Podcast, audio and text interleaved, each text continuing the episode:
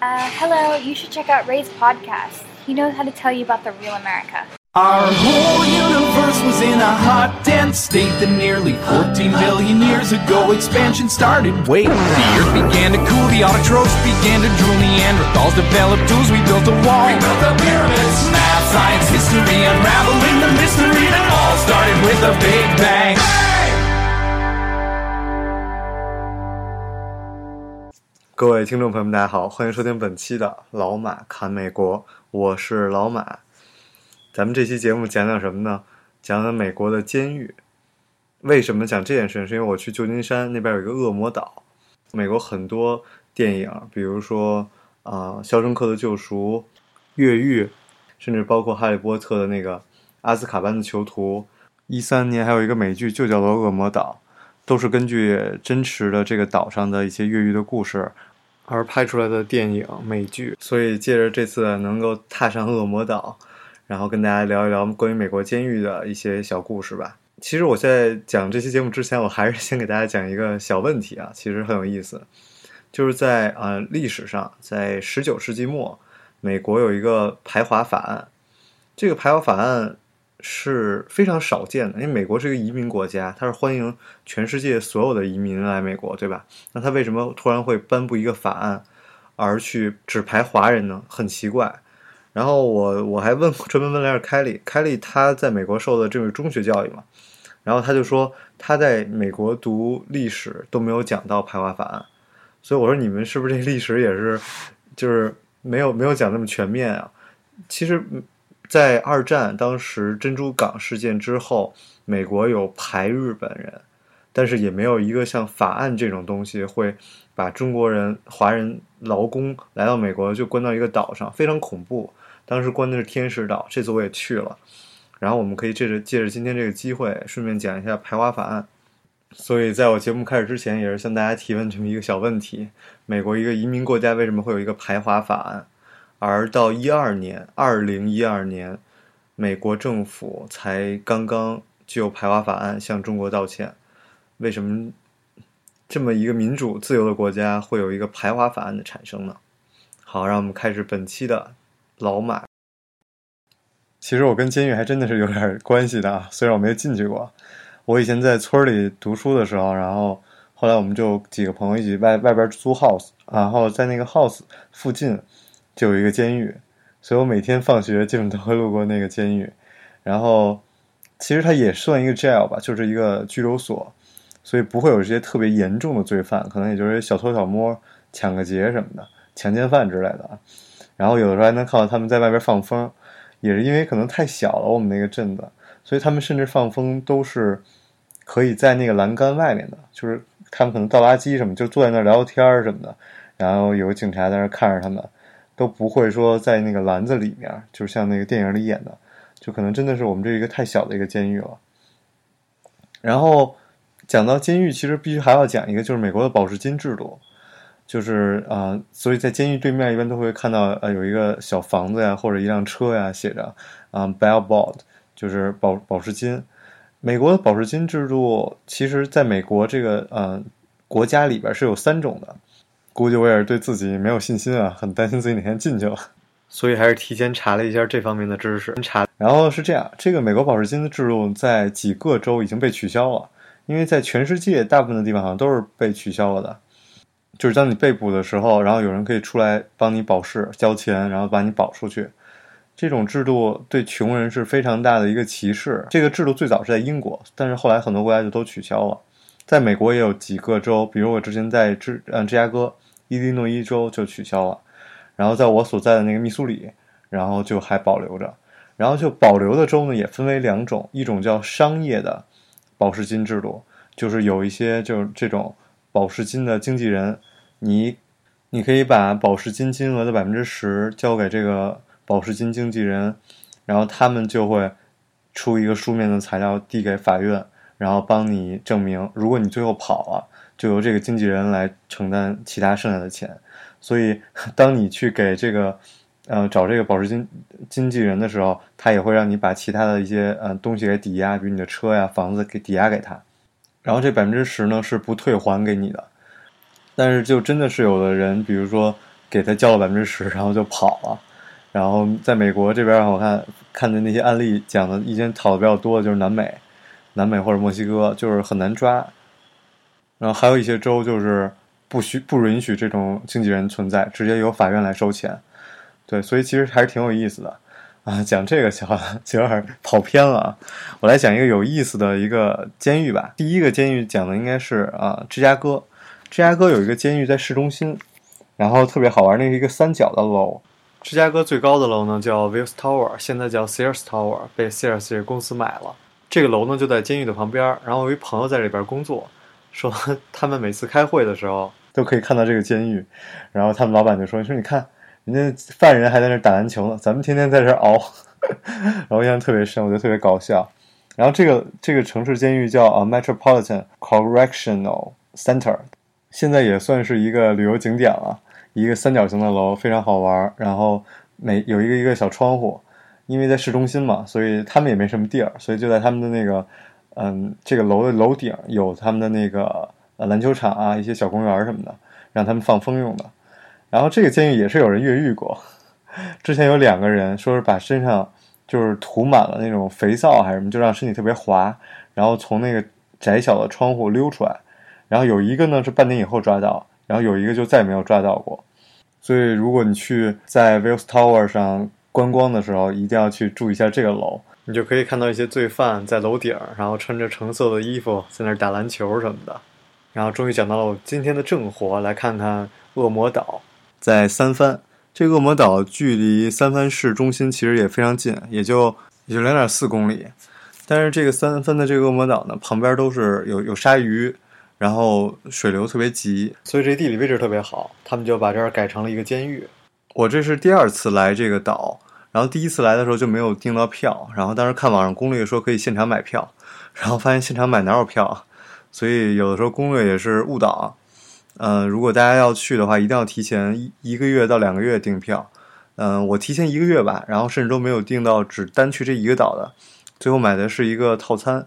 去完这个岛以后，又去了天使岛。嗯，当你真的去的时候，你会发现这个岛，它其实很多人很少有人管它叫恶魔岛，更多人管它叫 The Rock。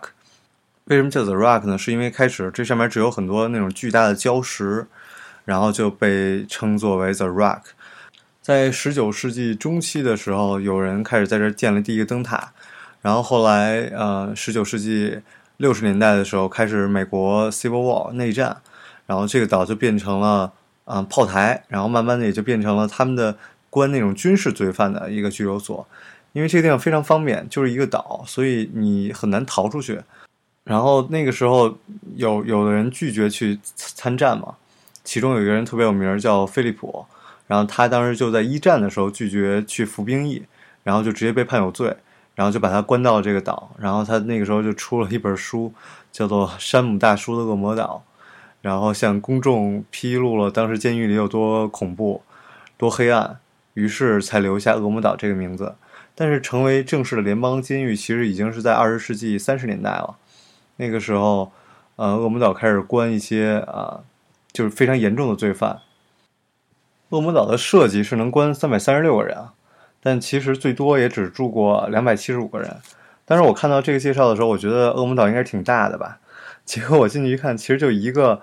大的像仓库一样，不能叫仓库一样，反正只有三排，而是在一个房间里，然后有几层，然后每层每个房间是只能住一个人，然后在每个单间里边呢有一张床，有一套桌椅，有一个水龙头，一个马桶，然后很多人就会画画，它里边也保留了一些就是复原牢房的样子，所以能看到有的人比如特别喜欢画画，然后就挂了好多画，然后还有一个电影叫什么鸟人，然后那个就。就有有那个鸟人他的那个房间的样子，然后里边有一个图书馆，所以《肖申克的救赎》也是从这儿来的。就是那个安迪，他就是成为了一个图书管理员，这也是大部分的这些罪犯最愿望最愿意得。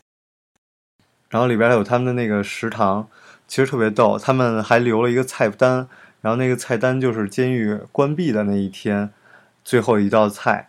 然后我们我们一看。哎呀，这个监狱里的饭还有什么面包，然后还有肉、面包机什么的，比当时同时代的中国那时候吃的好多了呀。在恶魔岛作为联邦监狱的这三十年，然然后对于恶魔岛官方公布的数据是一共有十四起越狱。我还专门买了个地图，专门介绍每一起越狱。然后最有名的一起事件，就是有五个人当时一起逃跑，其中三个人就怎么都找不着他们了，然后尸体也没有，所以大家都觉得他们就是越狱成功了。我一会儿可以详细给大家讲一下这场 越狱是怎么进行的，然后甚至到五十年后，也就是二零一二年的时候，还专门举行了对这件事情的一个纪念活动。当时那些监狱的呃犯人啊，还有他们就逃跑的这三个人的亲人，还都回到了监狱，然后来去纪念他们。然后他们还是说特别逗，他们说他们觉得这些人真的是逃出来了，而且会在自己身边有时候偷看自己。但是美国检察官说，尽管五十年，但是他们还一直对这三个人有追查，就管就算他们九十岁了，也要缉拿归案。来，咱们聊聊这五个人吧。这五个人里边有一个人智商特别高，当时把他关进去的时候测智商测试是一百三十三，然后这是一个机械专家，所以他其实是策划了可以说大部分的计划。很可惜就是他最后被抓了，所以整个如何策划的也是他供出来的。我就不愿意说名了，因为都是英文名，特复杂，讲完了您也记不住，所以我还是讲故事。嗯，六一年的时候，这三个人啊开始拿那个偷来的勺子、硬币还有指甲刀在墙上挖洞，所以在纪念品商店就卖好多勺子，说他们这勺子是最坚硬的。他们就拿张纸就挖一点儿，拿那个纸盖着，然后挖了多久呢？挖了一年。所以这跟那电影《肖申克的救赎》又是一模一样，也是那电影学的这个情节吧。他们挖了一年之后呢，终于在墙上挖出了一个洞。他们。把这个洞挖开以后呢，就几个人跑到房顶，跑到房顶之后，他们在那儿又又又准备了一个什么呢？准备了一个充气阀。这充气阀是用什么做的呢？是用五十个雨衣啊。他们说，根据当年啊六零年十一月的一个大众机械这个杂志，学会了用雨衣做充气阀。然后他们偷的胶水，然后粘了一个宽一点八米、长四点二米的一个还挺大的一个充气阀。而且还做好了这个船桨，因为这个看守啊，过一段时间都会查一下这个每个房间，所以他们当时也做了一个假头，每个人都做了假头，有画的那个头发、眉毛什么的，真的是非常的像电影里的情节，但是这都是实际发生的，而且他们是成功了。过了很久啊，这个狱警才发现不对劲儿，然后最后他们是在整个这个恶魔岛北方的那个天使岛。发现了一个被遗弃的这个筏子跟一只船桨，他们才知道，OK，确实有人是逃走了。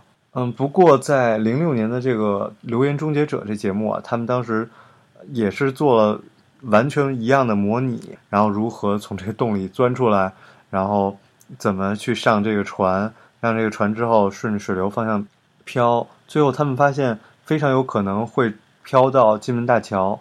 最后，留言终结者的结论就是，他们确实有可能是越狱成功了，但是他们认为这群人最后逃走的地儿不是天使岛，而是金门大桥。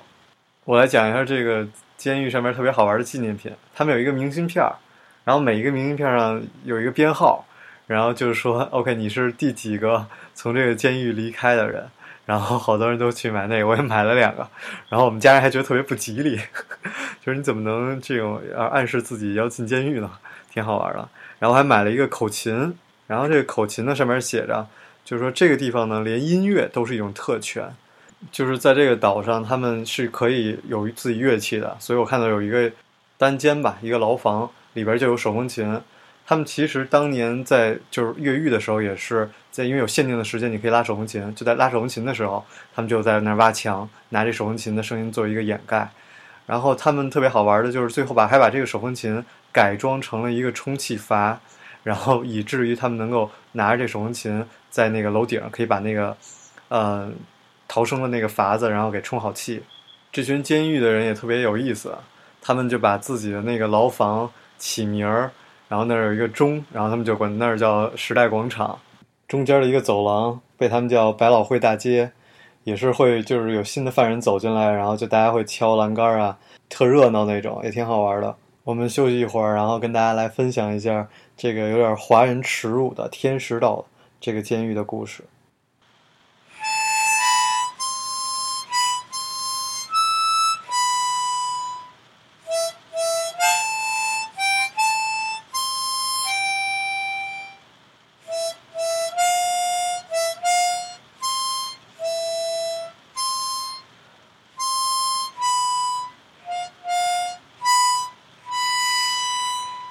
哈哈，好吧，我其实就是想嘚瑟一下我在恶魔岛买的这个口琴，让大家耳朵受煎熬了。OK，我们来回来继续讲这个天使岛。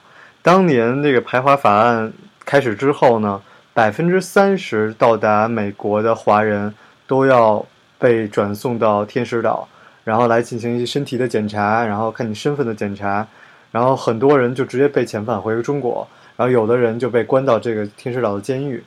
很多人一下船还以为自己就真的到美国了呢，其实都是直接到了天使岛。天使岛有移民局，然后他们就是会审核你。然后给你写好多问题，比如说，就跟现在一样。其实现在你要是去考美国入籍什么的，一样是网上有大量的题让你去做准备。然后那个时候就更惨一点，他们很多人就把那些题写在橡胶皮上。然后有什么问题呢？就比如说，啊，你家乡在哪儿啊？你的这个大门朝什么方向？你有几头鸡？你养了几头牛？就全都是这种问题。所以有一个英文词就叫做 “fresh off the boat”。然后我跟这有时候跟这这边当地小朋友去逛街啊。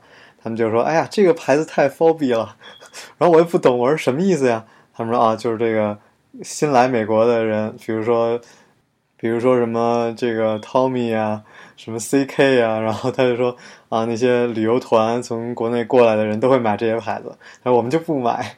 ”然后说：“啊，这牌子就是 f o b 然后我才知道，哦，Fresh of the boat，就是其实最早也是从这些人身上来的。他们当时一到美国，然后就会。以为下了船就是到了美国，就是后来很惨，很多人就被关到了这种监狱，然后他一直通不过可能移民的审查，他不能上大陆，然后他们就只能在这儿关，很多人关了两年的时间，然后在墙上甚至都可以看到他们刻的一些诗句，比如说，但是这些诗句很多都是粤语啊，你要拿粤语来理解，算了，我就不给大家读诗了，本来还想读一首，然后好多字我也读错了，又啼笑皆非，对大家这个地方还是让人很震撼的。甚至包括上面正好我还赶上了一个展览，就是讲所有的移民，然后看了有各个国家的移民，其中我主要看肯定找亚裔嘛，里边还有对李安进行的介绍，然后李安在上面也讲了自己来美国，然后各种文化冲击，然后怎么慢慢才能取得现在的成就。看到这种移民的东西，甚至有时候我去一些博物馆也会有讲很多移民，嗯，都会想到自己吧，也是心里蛮难过的。我也只能对这些第一代的移民保持深深的敬佩，他们真的为了下一代，为了子女，啊，为了更好的生活环境，做出了太大的贡献和牺牲了。好了，我们回到节目最开始的那个问题：美国这么一个自由的一个移民国家，为什么会有排华法案，而不会排斥其他的种族呢？咱们先从一个习俗来讲起吧。我们中华民族有一个成语叫落叶归根啊，大家总觉得。老的时候还是要回到自己的祖国，回到自己的家乡。所以当时在美国或者是在欧洲，他们很多人都说：“哎，这个中国人是不死的，因为很多种族都有自己的，就这个人年纪大了、老啊什么的。中国人好像看不到老年人，因为老年人很多人赚钱赚够就回到回国了，就回到自己家乡了。我当时看到这段话的时候，我一想自己，哎，我不也是吗？我好像也没有说自己好像真的要在美国就一直待下去啊。”也是想早晚都是会回国的。对于当时的那些嗯来淘来美国淘金的人更是这样，他们只是想来美国淘一下金嘛，所以他们就就会比当地人要求更低的薪水。然后就是郭德纲有句话：“只有同行间才是赤裸裸的仇仇恨。”所以真正的阶级的问题并不是。那些老板跟劳工之间的问题，而是劳工与劳工之间的问题。于是，当地的华人就跟当地的工会产生了非常大的一个矛盾。比如，工会会要求一些权利，我们要多少多少的休假，我们需要更高的工资，然后我们才要生，我们要求生活质量，对吧？然后，对于中国那些劳工来说，他说我们不需要这些，给我们钱就行，我们可以不休息，我们七天都可以干活。所以，就当时劳工就对他们非常大的反抗，然后劳工就开始抗议，就这样才迫使美国的国会最后颁发了这个排华法案，而一直到二零一二年，美国国会才对此进行了一个道歉。其实有的时候觉得生活也是像一个监狱一样，就像在恶魔岛的时候，那个我们戴着耳机听那些人采访嘛，有的是那些啊监狱管理人的家属，那有一小女孩就说我我说我出生的时候就在监狱。说我比那些监狱的犯人还惨，他们还有释放的那一天，我连释放那天都没有，我就一直生活在这个监狱上。我们很多人对自己的生活状况其实也是一个不满意的一个状态。我看到很多人放弃国内很好的生活条件，觉得不满意现在，然后要来美国，结果来美国好像还不如在国内，对吧？然后在美国的人也是觉得好像一眼就可以看到未来什么样，买房子，然后生孩子，孩子在美国，未来孩子在美国也就是上个常春藤，然后可能一代一代就这么走下去的。然后大家当不满足自己的生活的状况的时候，就想换一个新的环境。所以我们每个人都是对监狱外面的世界、未知的世界产生无限的好奇以及憧憬。然后，当我们逃出了监狱，我们越狱成功了，然后发现外面不过是另外一个监狱。我们生活在这种循环循环当中。好了，这就是本期的老马侃美国。希望大家能够珍惜眼前，开心快乐的每一天。然后最后一首歌是来自《逃跑计划》。顺利的扣了今天越狱的主题，好吧，来自逃跑计划的一首《夜空中最亮的星》，我是老马，我们下期节目再见。夜空中最亮的星，能否那仰望的人心底的孤独和叹息？哦，夜空中最亮的星。能否记起曾与我同行、消失在风里的身影？我祈祷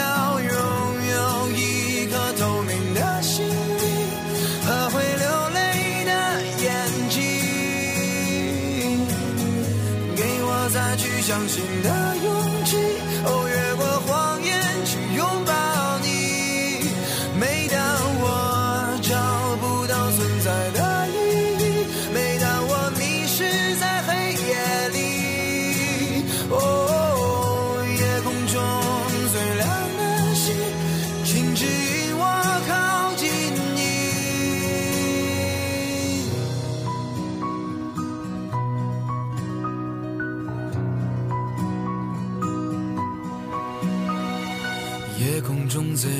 心，是否知道曾与我同行的身影如今在哪里？哦，夜空中最亮的星，是否在意？是等太阳升起。还是意外先来临，